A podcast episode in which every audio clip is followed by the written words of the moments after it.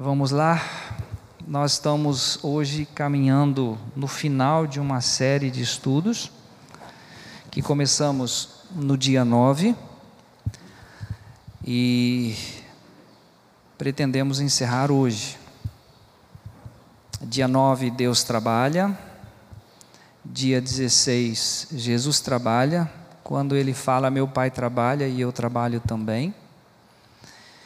E nós chegamos no dia de hoje e, vamos pautar o nosso estudo todo em 1 Coríntios capítulo 15. Convido a igreja para abrir 1 Coríntios 15, o verso 10. Nessa afirmação de Paulo,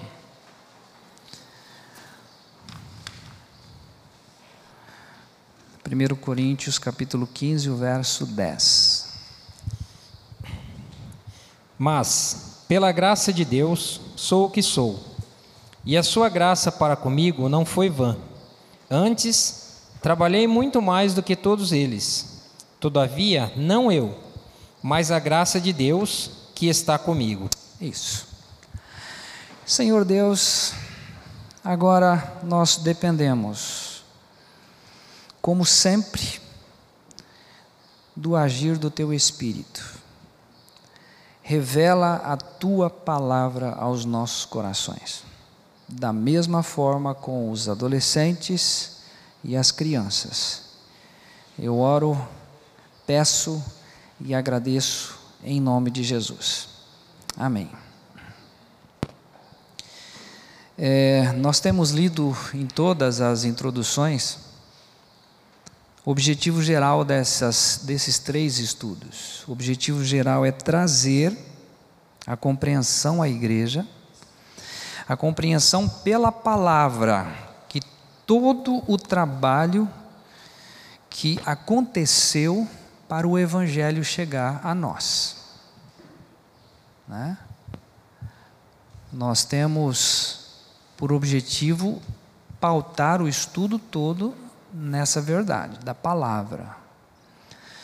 O objetivo específico é eu, você, nós precisamos trabalhar. Sabendo que o meu, o seu, o nosso trabalho não é em vão no Senhor. Como nós estamos com 1 Coríntios 15, nós vamos ler o verso 58. 1 Coríntios 15, 58. Portanto, meus amados irmãos, sede firmes e constantes, sempre abundantes na obra do Senhor, sabendo que o vosso trabalho não é vão no Senhor. Sempre firmes e constantes não apenas a firmeza, mas a constância nessa obra, nesse trabalho. E aí então ele vem dizer que o, esse trabalho não é em vão, ele dá um resultado. É só nós lembrarmos da palavra, né, que diz que quando você lança a palavra, ela não volta. Ela não volta vazia, ela opera, ela faz um milagre. Então, trazendo à nossa memória né, os estudos anteriores, a graça chegou a nós e foi muito caro, custou caríssimo a graça chegar a nós. Então, tentar desmistificar a ideia de que agora eu estou na graça, agora tudo é graça, né? Graças ao bom Deus, realmente nós somos salvos pela graça. Isso já é descrito nos estudos que nós fizemos aqui. Vocês estão lembrados? Não se ouviu um Deus que trabalha por aquele que nele espera. Todo um sacrifício, toda uma obra muito bem arquitetada. Ele envia o seu filho, enfim, todo o processo. Só que para chegar a nós foi caríssimo. Teve toda uma história desde a queda, todos os profetas, profetas menores, profetas maiores, até a vinda de Jesus. Jesus, toda a história dele vai à cruz, enfim, teve um preço, foi caríssimo. Um texto que eu gostaria de ainda termos como base, Jesus falando aos seus discípulos em Mateus capítulo 10, o verso 8 Talvez você conhece decor, mas às vezes é bom ter o texto anotado. Mateus 10, 8, quando ele vai falar: De graça recebestes, de graça dai. Então a graça chegou a nós, graças ao bom Deus. E aí ele fala então de nós levarmos isso adiante. Vamos ler Mateus 10, 8.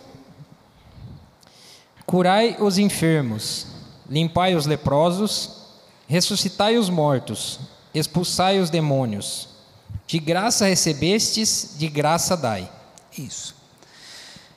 Então, para chegar a nós, houve um trabalho, trabalho riquíssimo de Deus operando durante toda a história. E só para lembrar, né, isso aqui vocês conhecem. João 3,16. Qual foi o preço do Pai, o trabalho do Pai o texto diz lá: porque Deus amou o mundo de tal maneira que ele deu o seu filho unigênito. Quanto custou a graça para Deus? Dar o seu único filho. Ver o seu filho pedir, se for possível, passa de mim esse cálice. Todavia não se faça a minha, mas a tua vontade. Para Deus nos alcançar com a sua graça, custou um preço altíssimo. Agora, o preço também da graça que custou para a pessoa do Senhor Jesus Cristo. Aí nós precisamos ler Filipenses, tá? Filipenses, capítulo 2. Está quente, está quente, gente. Está quente em todo lugar. Né? O ar condicionado está ligado, está ligado. Mas as janelas precisam estar abertas, ok? Então suporta um pouquinho. Você tem a felicidade de estar num ambiente ainda que tem sombra, você não está debaixo do sol. Alguns estudos que eu participei, participei na África, era debaixo da árvore, quem podia se aglomerar debaixo da árvore, porque o restante era no sol.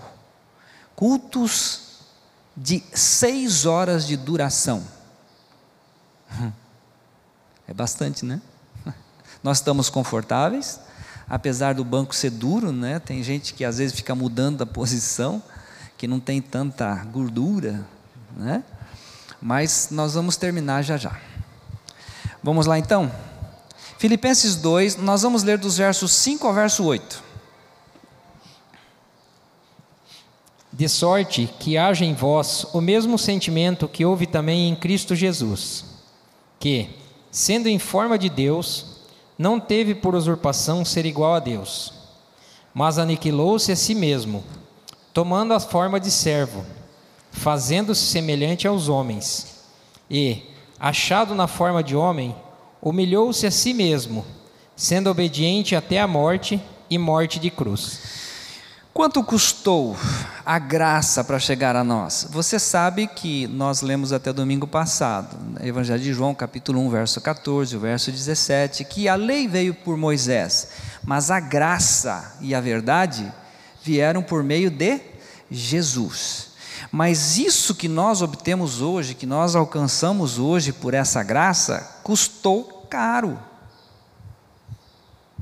Jesus foi desprezado, passou por várias situações que nós trabalhamos aqui domingo passado, até o ponto de ir à cruz, uma tristeza profunda, tristeza de morte, se entrega, fala com o pai dele: tudo está consumado.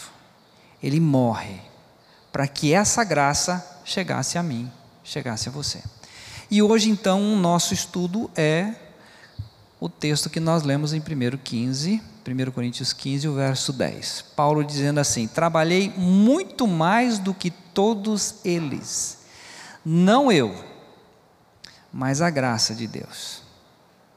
Porque essa graça não chegou a Paulo em vão, não parou nele e é isso que nós queremos trabalhar um pouco hoje. A graça pode chegar em você e parar. Aí você fica se alimentando da graça, se alimentando da graça, se alimentando da graça. Um ano, dois anos, dez anos, três, quinze anos, e você vai partir dessa vida. E aí, você recebeu a graça? Recebi. O que, que você fez com ela? Guardei, bem guardadinha. E fica só para você. Então, Paulo está dizendo: eu não retive essa graça, mas eu levei adiante. Então, nós vamos ver algumas coisas dele e aprender com ele. 1 Coríntios capítulo 15, versículo 1 Coríntios, eu falei o 15, estou repetindo, não é o 15, é 1 Coríntios capítulo 9 agora. Tá? 1 Coríntios 9. Leandro, esse texto é um pouquinho mais longo, eu gostaria de ler nós terminamos domingo passado, não sei se você se lembra, quando nós terminamos é, na seguinte colocação: Jesus ele disse assim: Eu vim para que tenham vida e tenham em abundância. Ele veio fazer a vontade do Pai. Ele veio buscar e salvar o que se havia perdido. Ele foi à cruz, ele morre e daí ele chega aos seus discípulos e disse assim: Ide por todo o mundo e pregai o evangelho a toda criatura. Então ele passa o bastão ele passa adiante. Agora está com vocês divulgar essa graça que foi caríssima para o meu pai e para mim. Vocês agora estão nessa função. E nós vamos observar agora no decorrer do capítulo 9 de 1 Coríntios, a partir do verso 16, dizendo assim: Se anuncio o evangelho, todos acharam? É fundamental isso aqui, tá? 9,16: Se anuncio o Evangelho, não tenho de que me gloriar, pois sobre mim pesa essa obrigação. Porque ai de mim se não pregar o Evangelho. Ele está afirmando isso aos Coríntios. É, se o faço de livre vontade, tem o galardão. Mas, se constrangido, é então a responsabilidade de despenseiro que me está confiada. Você percebe essa diferença? Às vezes, né, você precisa ser constrangido a se mover. A decisão de Paulo não é diferente. Ele simplesmente se doa, eu não quero ficar com essa graça retida, eu quero ser um instrumento de benção, atingir outras pessoas. E aí, verso 18: Nesse caso, qual é o meu galardão? É que evangelizando proponha de graça o evangelho para não me valer do direito que ele me dá. Então, olha que coisa maravilhosa. Eu estou propondo o Evangelho, o Evangelho é de graça. Só que, para o Evangelho chegar a uma pessoa de graça, alguém tem que evangelizar. Por isso que ele diz então, evangelizando. 19. Porque, sendo livre de todos, fiz-me escravo de todos a fim de ganhar o maior número possível. Procedi para com os judeus como judeu a fim de ganhar os judeus para que os que vivem sobre o regime da lei, como se eu mesmo assim vivesse, para ganhar os que vivem debaixo da lei, embora não esteja eu debaixo da lei. Ou seja, ele, vou usar essa expressão camaleão, mas não no sentido é, ruim, mas no sentido de, em cada situação, ele se coloca para que ele possa atingir vidas e ganhar vidas. Continuando. Ao sem lei, como se eu mesmo fosse, não estando sem lei para com Deus, mas debaixo da lei de Cristo para ganhar os que vivem fora do regime da lei. Fiz-me fraco para com os fracos, com o fim de ganhar os fracos. Fiz-me tudo para com todos, com o fim de, por todos os modos, salvar alguns. Tudo faço por causa do Evangelho. Isso vale a pena ressaltar. Não é pela comunidade importa renascer, não é por uma denominação, mas é, é, isso é feito motivado por única coisa chamada graça de Deus. Então se dispõe a levar o Evangelho. Continuando, não sabeis vós que os que correm no estádio, Todos, na verdade, correm, mas um só leva o prêmio. Correi de tal maneira que o alcanceis. Todo atleta em tudo se domina, aqueles para alcançar uma coroa corruptível, nós, porém, a incorruptível. Assim corro também eu, não sem meta, grave isso aqui. Não sem meta. Paulo tem uma meta, Paulo tem um foco, Paulo tem um objetivo. Ele não está fazendo isso sem meta. Não sem meta. Assim luto, não como desferindo golpes no ar, mas esmurro o meu corpo e o reduzo à escravidão, para que, tendo pregado a outros, não venha eu mesmo a ser desqualificado. Estou fazendo isso aqui, porque ele recebe do Senhor Jesus, ide por todo mundo e pregai o Evangelho. E aí ele diz para ele: ai de mim, se não pregar o Evangelho. Ai de mim. Então ele coloca nessa posição. Uma das coisas que eu já falei aqui e volto a repetir, eu já citei aqui algumas vezes aquela frase: Deus não está decepcionado com você porque Ele nunca criou expectativas a seu respeito.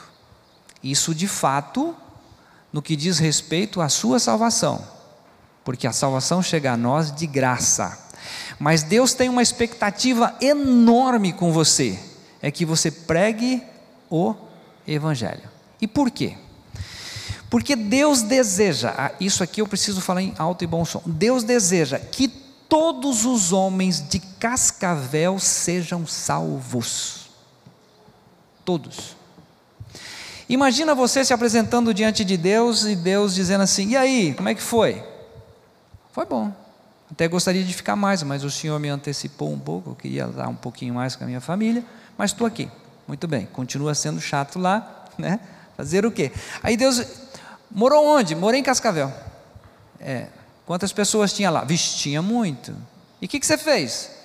Ah, trabalhei bastante, consegui comprar a casa própria, deixei meus filhos resolvidos em algumas situações. Recebeu a graça? Recebi. Foi bom demais. Participava de uma comunidade lá, a gente se alimentava, uma comida boa, fresquinha. Muito bem. E vidas? Alcançou alguma? Chato, né, gente falar assim? Mas estou trazendo isso para nós pensarmos. Você sabe o que é Deus querer que toda essa cascavel seja salva e de repente você se deparar o seguinte: eu não fiz nada, absolutamente nada, não movi uma palha para pelo menos levar uma pessoa a conhecer o Evangelho. Isso mexe com a gente e é necessário, é importante. A graça chega a nós de graça, mas ela chegou a nós por um preço altíssimo. E agora nós vamos continuar. 1 Coríntios, aliás, nós vamos pular para 2 Coríntios capítulo 11, tá? 2 Coríntios 11.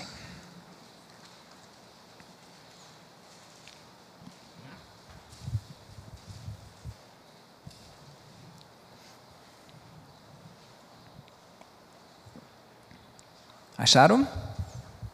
Vou ler de novo, Leandro. Gosto de ler. 23.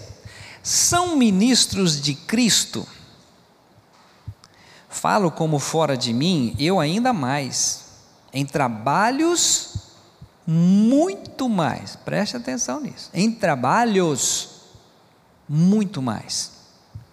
Muito mais em prisões em açoite sem medida, em perigos de morte muitas vezes.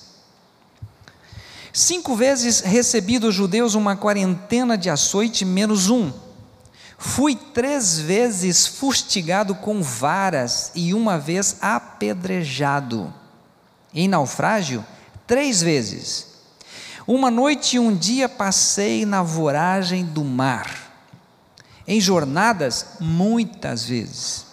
Em perigos de rios, em perigos de salteadores, em perigo entre patrícios, em perigos entre gentios, em perigos na cidade, em perigos no deserto, em perigos no mar, em perigos entre falsos irmãos.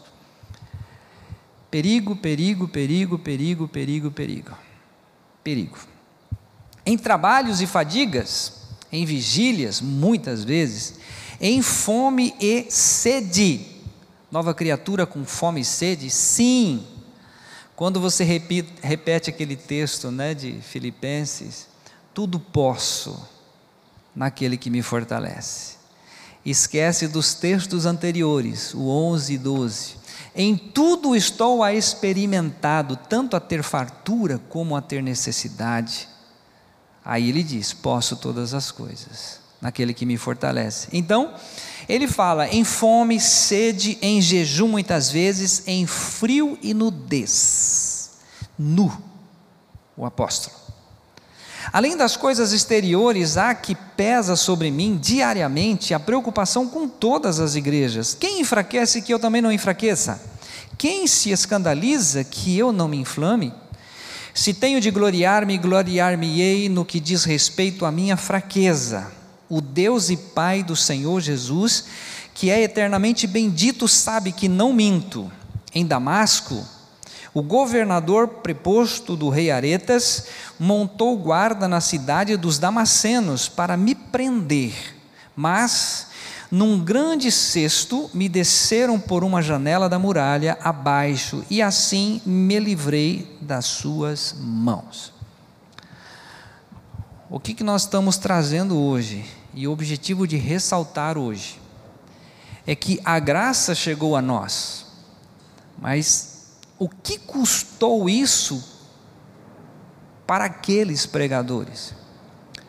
O que, que vai custar para você se você realmente entrar nessa maravilha da palavra que diz assim: Mas buscai em primeiro lugar o reino de Deus e as demais coisas vos serão acrescentadas.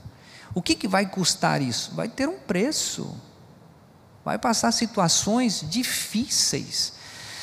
Mas aqui nós vamos ver que a alegria de Paulo é tremenda.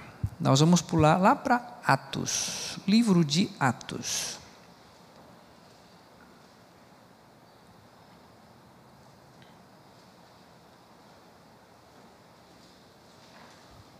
Felipe, cadê tu?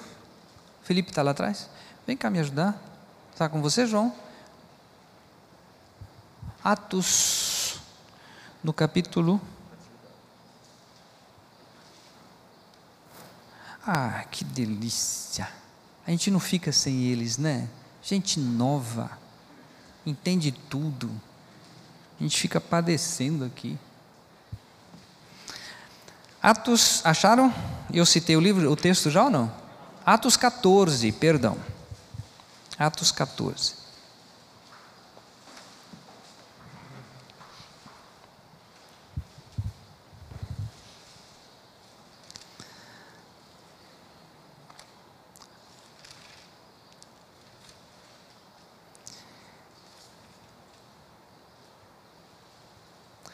Você percebe ali no verso 8 começa dizendo em Listra, certo?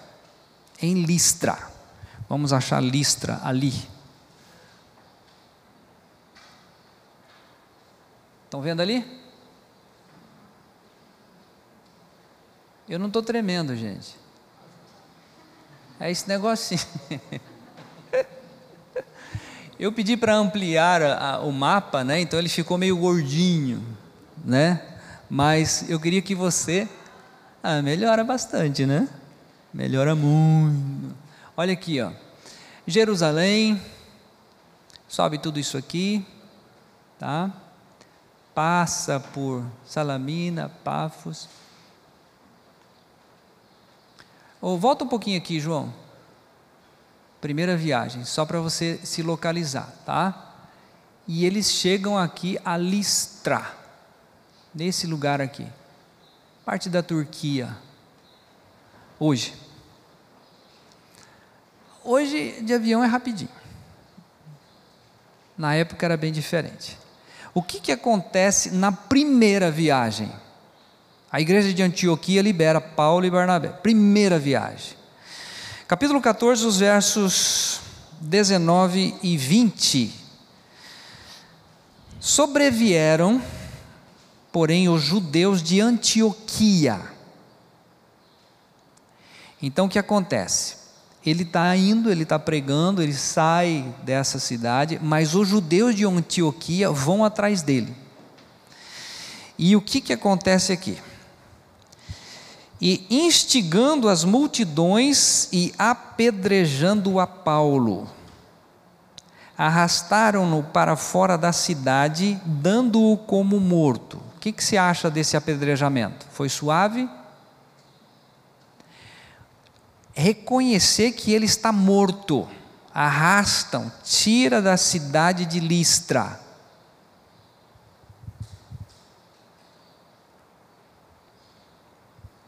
Por uma única coisa: pregar a graça, pregar o Evangelho.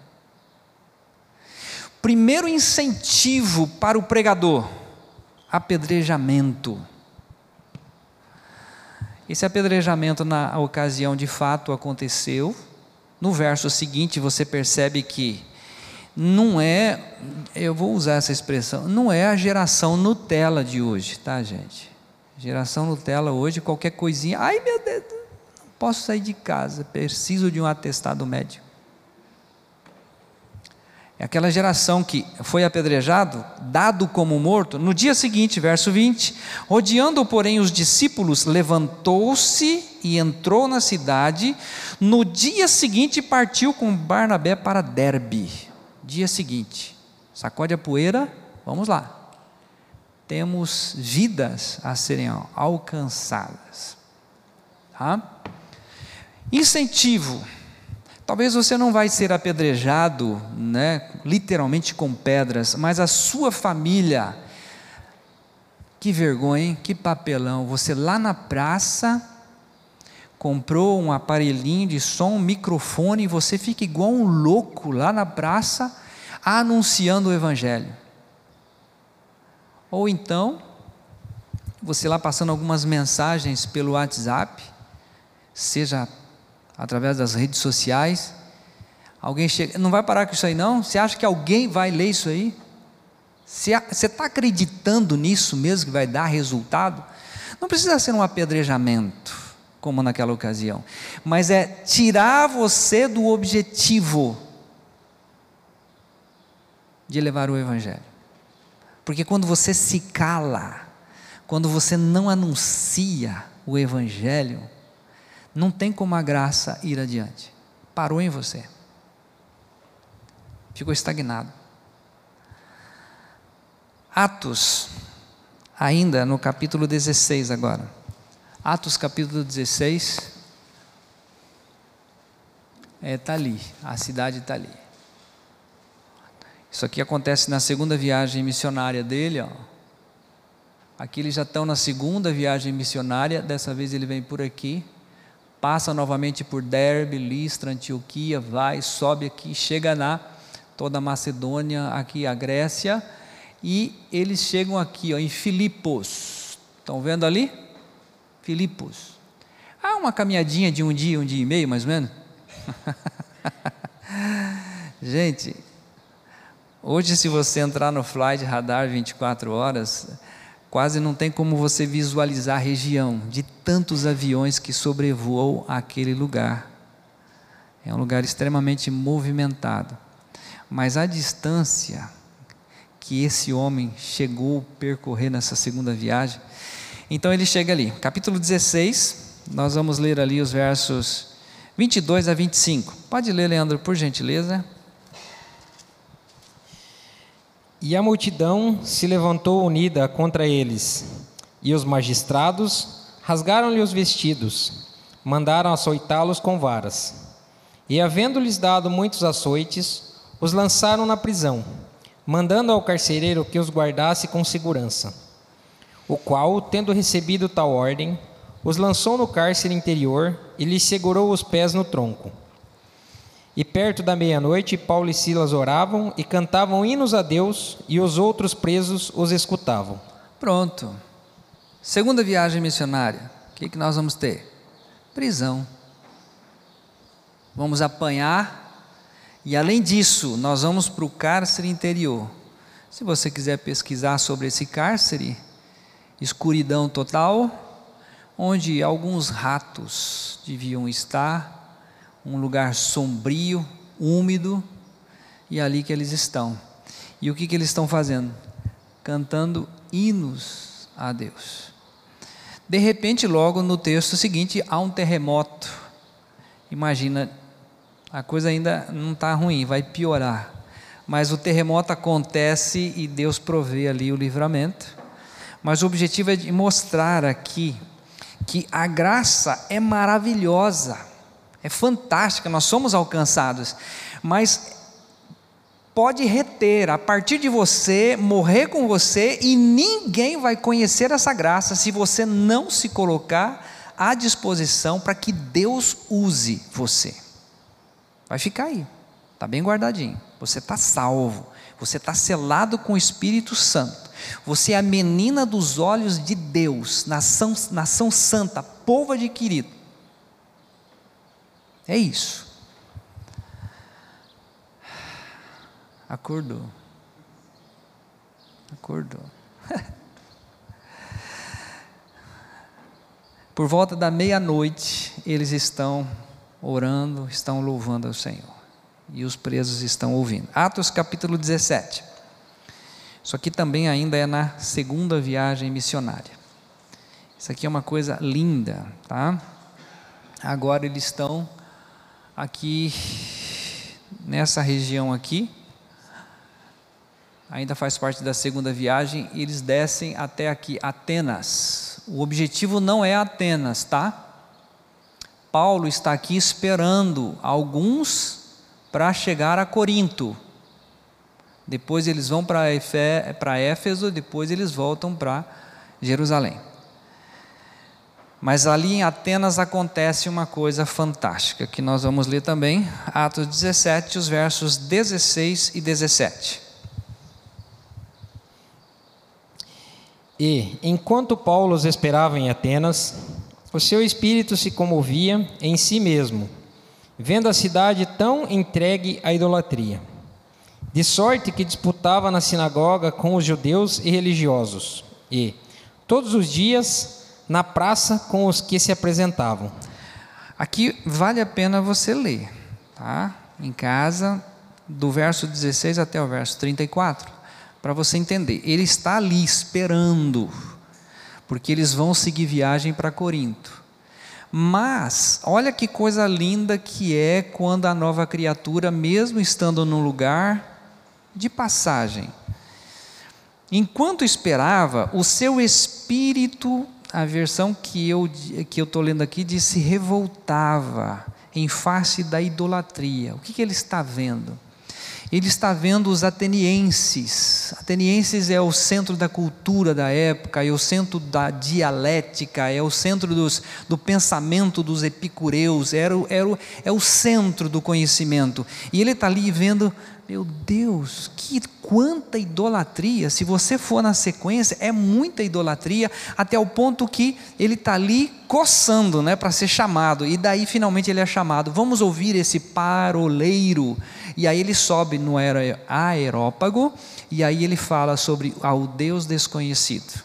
O resultado que ele tem nessa cidade é apenas ali, ó. O finalzinho, 20, o 34 diz assim, ó: Houve, porém, alguns homens que se agregaram a ele e creram. Entre eles estava Dionísio, o Aeropagita e uma mulher chamada Dâmaris. Então, duas vidas se renderam aos pés do Senhor. Não era o objetivo pregar em Atenas, mas ali, por uma ação do Espírito de ver a necessidade, ele se levanta, prega e tem resultado. Porque Deus age, agiu na vida deles. Trazendo isso para a igreja estar conhecendo também.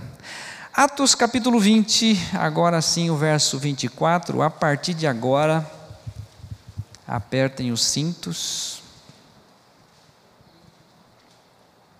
É, pode desligar ali, viu, João Pedro? Só mesmo para não ficarmos. É para a igreja ter noção de onde aconteciam esses fatos, ok? Atos capítulo 20, verso 24, vamos ler? Mas em nada tenho a minha vida por preciosa, contanto que cumpra com alegria a minha carreira e o ministério que recebi do Senhor Jesus, para dar testemunho do Evangelho da graça de Deus.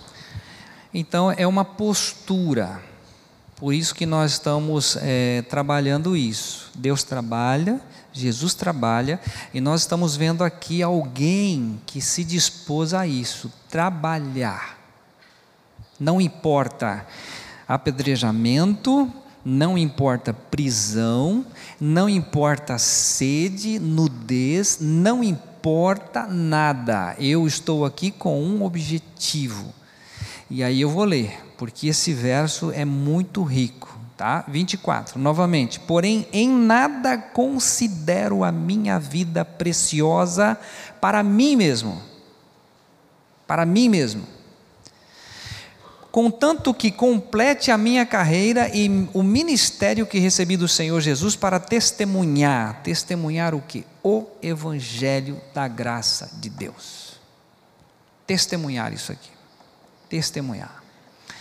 Continuando, 2 Timóteo capítulo 4, versículo 6, versículo 8, nós estamos caminhando para o final né, do ministério dele, as últimas ações, os últimos atos de Paulo para nós termos aqui como referência. 2 Timóteo capítulo 4, ele vai falar com o filho dele, ele o chama de filho na fé, Timóteo.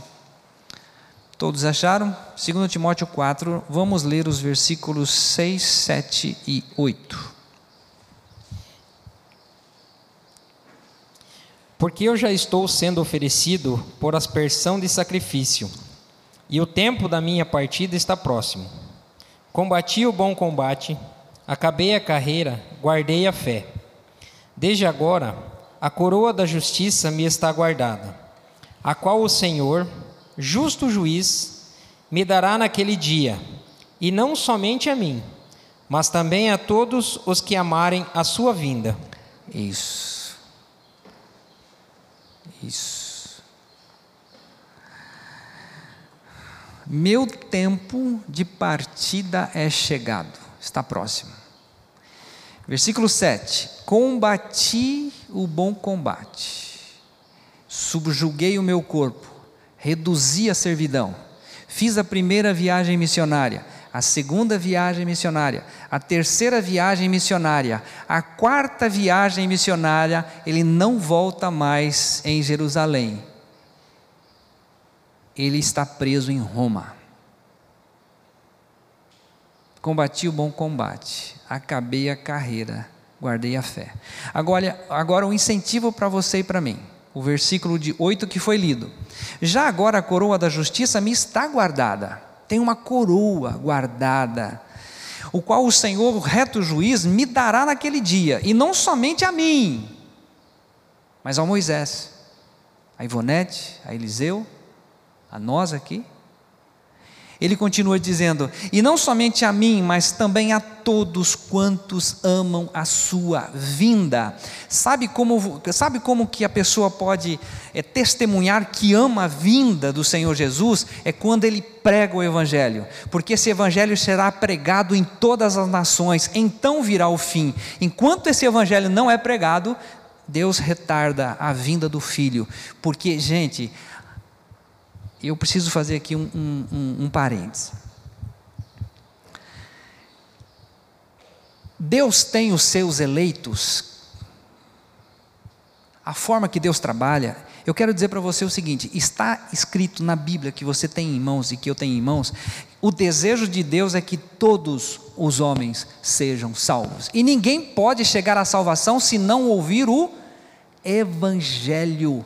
Por isso, de testemunhar desse Evangelho, que é tão importante. Quem ama a vinda do Senhor Jesus não fica falando sobre a sua vinda, mas prega o Evangelho. Não fica colocando medo nas pessoas, mas prega o Evangelho. Quem ama a vinda do Senhor Jesus Cristo, prega o Evangelho. Era isso que Paulo tinha como meta, como objetivo. Segundo Coríntios capítulo, aliás, segundo Timóteo, nós estamos aqui, tá? Eu vou ler. Segundo Timóteo 4, foi lido 6, 7 e 8, e agora nós vamos ler o 16, 17 e 18. Olha só ele falando para o filho dele, Timóteo. Timóteo, na minha primeira defesa, ninguém. Pregação é uma coisa solitária, gente. Solitária. As pessoas não estão vendo, não precisa ver. É você e Deus. Né? Você e Deus. Na minha primeira defesa, ninguém foi a meu favor. Antes todos me abandonaram. Vocês lembram disso? Lembram de Jesus na cruz? Pedro, antes que o galo cante, todos me negarão. De modo nenhum, Senhor. Ele também negou. Todos, todos, todos. É você, você e Deus, trabalhando por uma graça, mas dá trabalho.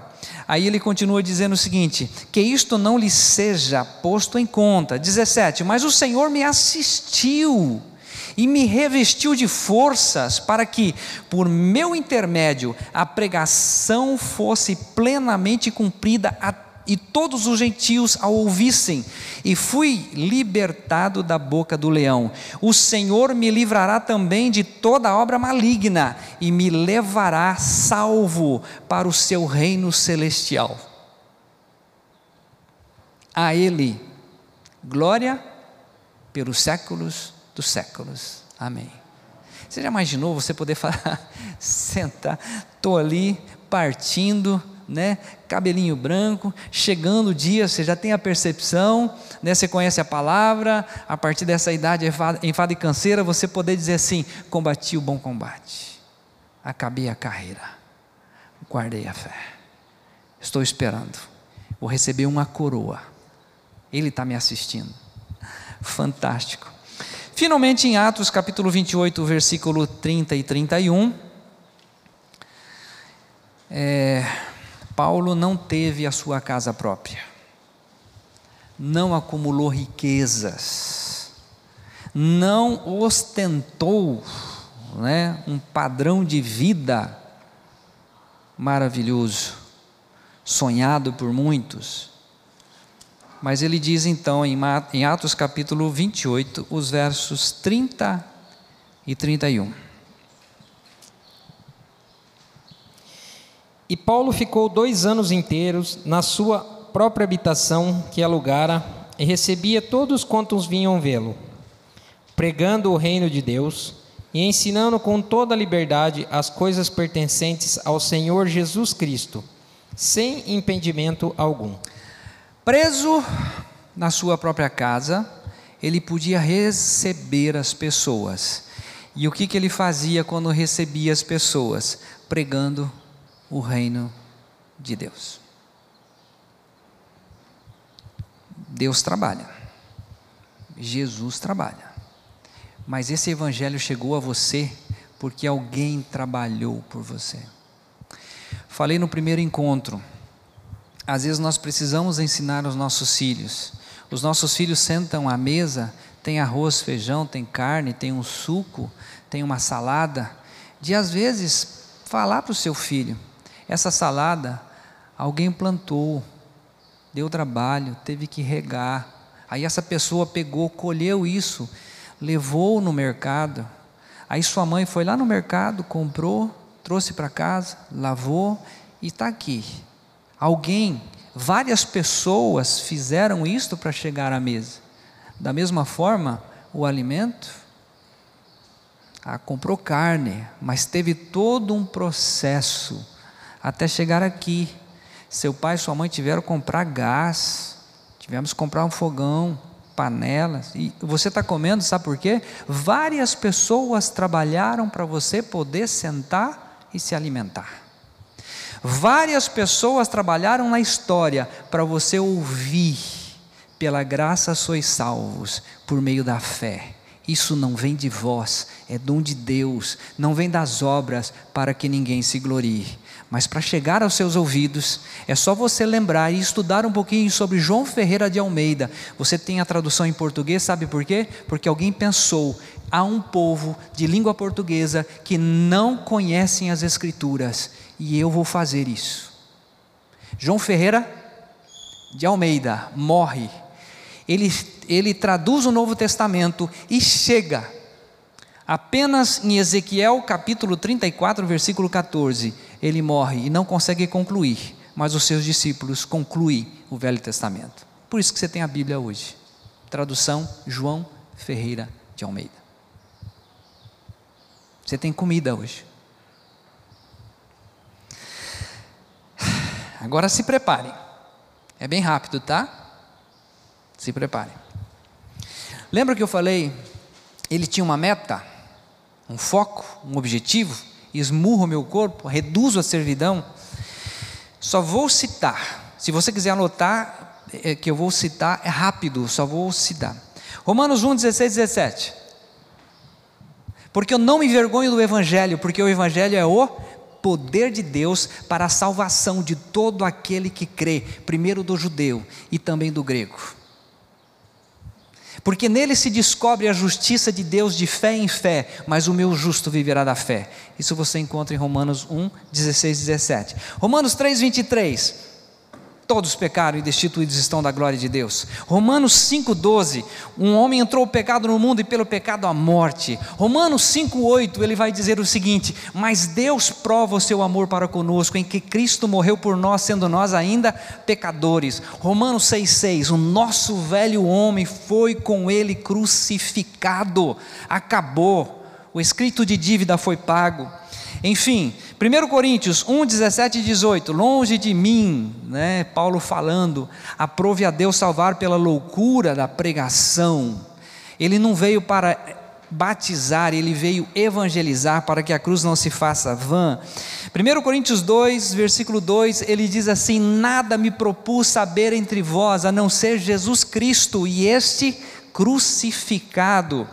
2 Coríntios 5,14, isso vocês conhecem, 14, 15, 16, 17. Porque o amor de Cristo nos constrange, julgando nós isto, um morreu por todos, logo todos morreram. O versículo 17: Se alguém está em Cristo, é nova criatura, as coisas velhas já passaram, eis que tudo se fez novo. Gálatas 2, 19 e 20: Já estou crucificado com Cristo e vivo, não mais eu, mas Cristo vive em mim. Gálatas 6,14: Longe de mim gloriar-me, a não ser na cruz do nosso Senhor Jesus Cristo, a qual o mundo está crucificado para mim e eu para o mundo. Efésios 2,6: E juntamente com Ele nos ressuscitou e nos fez assentar nos lugares celestiais em Cristo Jesus. Filipenses 1, esse eu tenho que ler. 21, 22 e 23. Eu sei que você se lembra do primeiro. Para mim, o viver é Cristo e o morrer é lucro. Está lembrado desse texto? Vamos ler agora o 22 e o 23. Mas, se o viver na carne me der fruto da minha obra, não sei então o que devo escolher.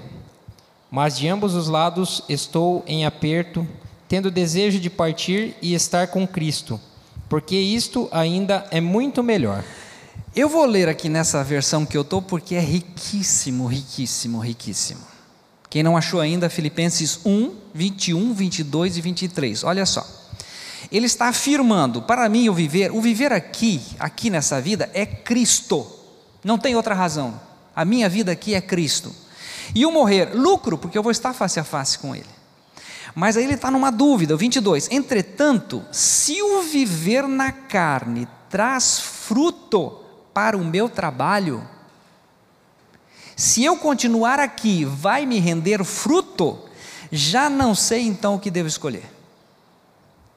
23. Ora, de um lado e o outro, digo, de um e outro lado estou constrangido, tendo o desejo de partir. O meu desejo é partir e estar com Cristo, o que é incomparavelmente melhor.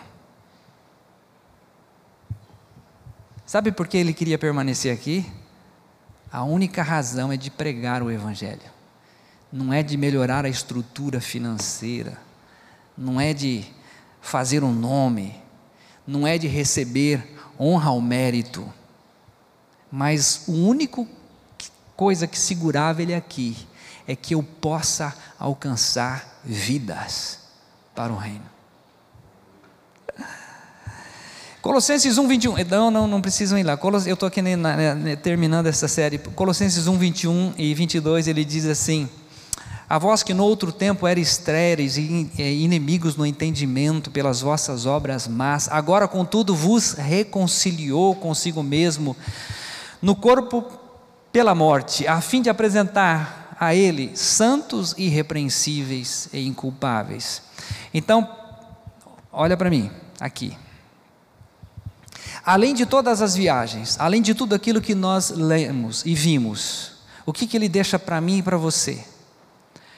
Romanos, 1 e 2 Coríntios, Gálatas, Efésios, Filipenses, Colossenses, 1 e 2 Tessalonicenses, 1 e 2 Timóteo, Tito, Filemão e Hebreus. 14 cartas para você sentar e ter alimento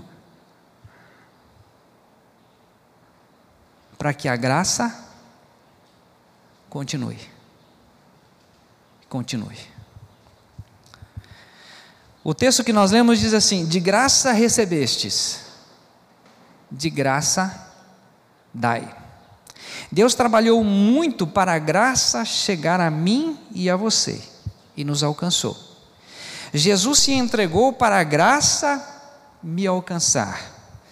Paulo subjuga o corpo e o reduz à servidão para a graça nos alcançar. E você?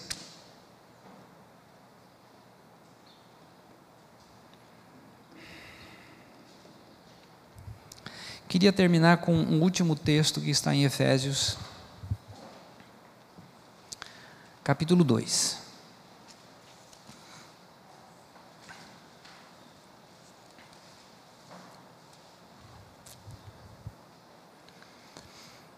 Acharam?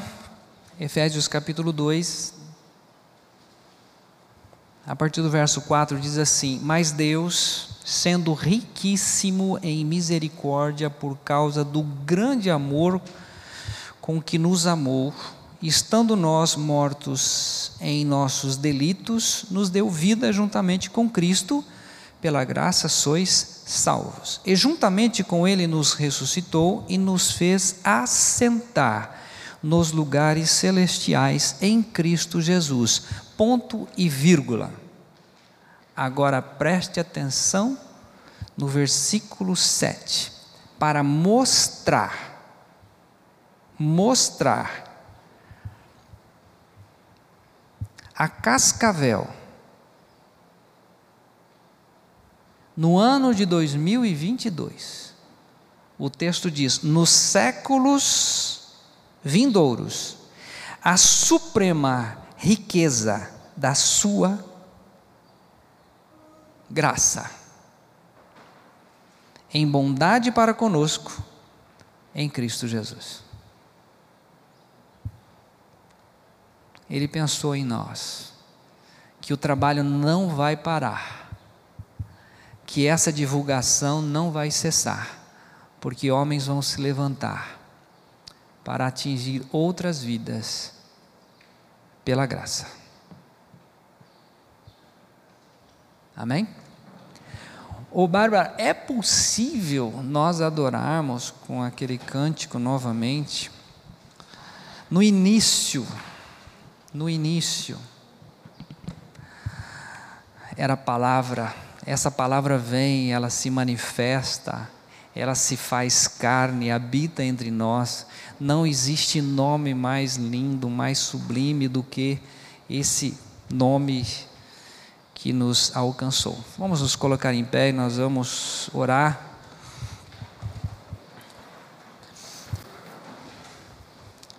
Nós poderíamos fazer aqui, como eu vejo em muitas denominações, depois que faz um, um estudo desse que apresenta essas, essas questões que aconteceram no passado, e eu sei que o Espírito Santo mexeu com uma ou com outra pessoa, e daí faz-se um grande apelo, as pessoas vão na frente, fazem um compromisso, e eu me lembro muito bem de um pregador que depois de um apelo, né, um apelo missionário, convocando as pessoas, e daí na frente foi quase que a igreja inteira, emocionados, maravilhados. Não, agora nós vamos, agora vai funcionar, agora vai dar certo, aquela coisa empolgante. Enfim, de repente lá atrás, no meio do corredor, vem um paraplégico se arrastando.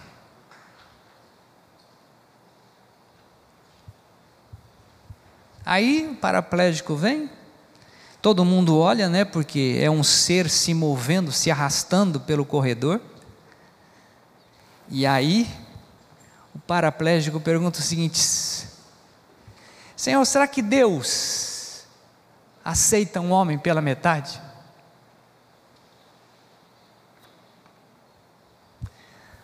Aí o pastor olha para aquela turma toda e diz assim: Deus aceita um homem pela metade que se entrega totalmente a Ele.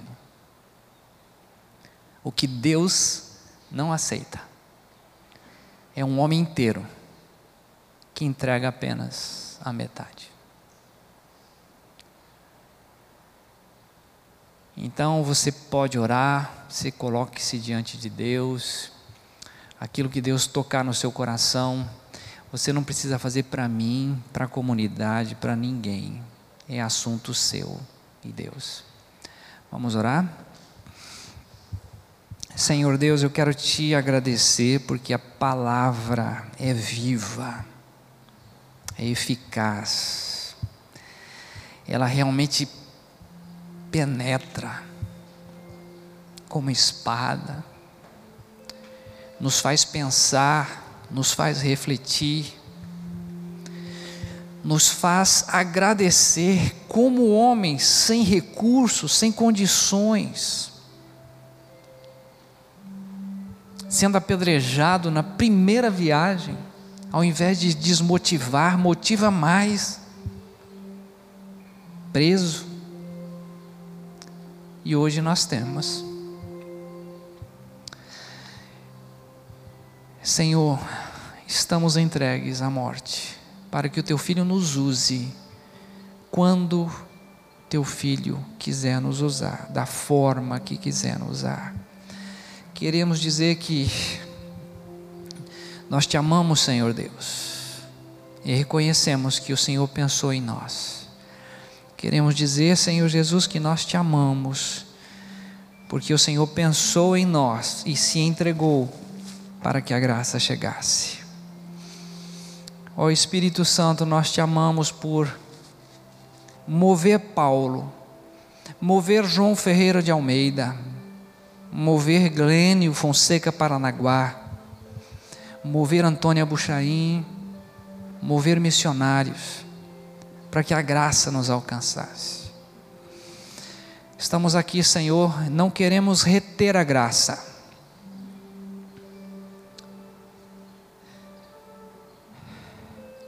Mas queremos ser canais, onde a graça apenas passa e atinja outras pessoas. Ouça, Senhor, agora as orações dos teus filhos e motive a cada um, Senhor, a se render a Ti e fazer aquilo que o Senhor tem e quer e deseja. Em nome de Jesus. Amém.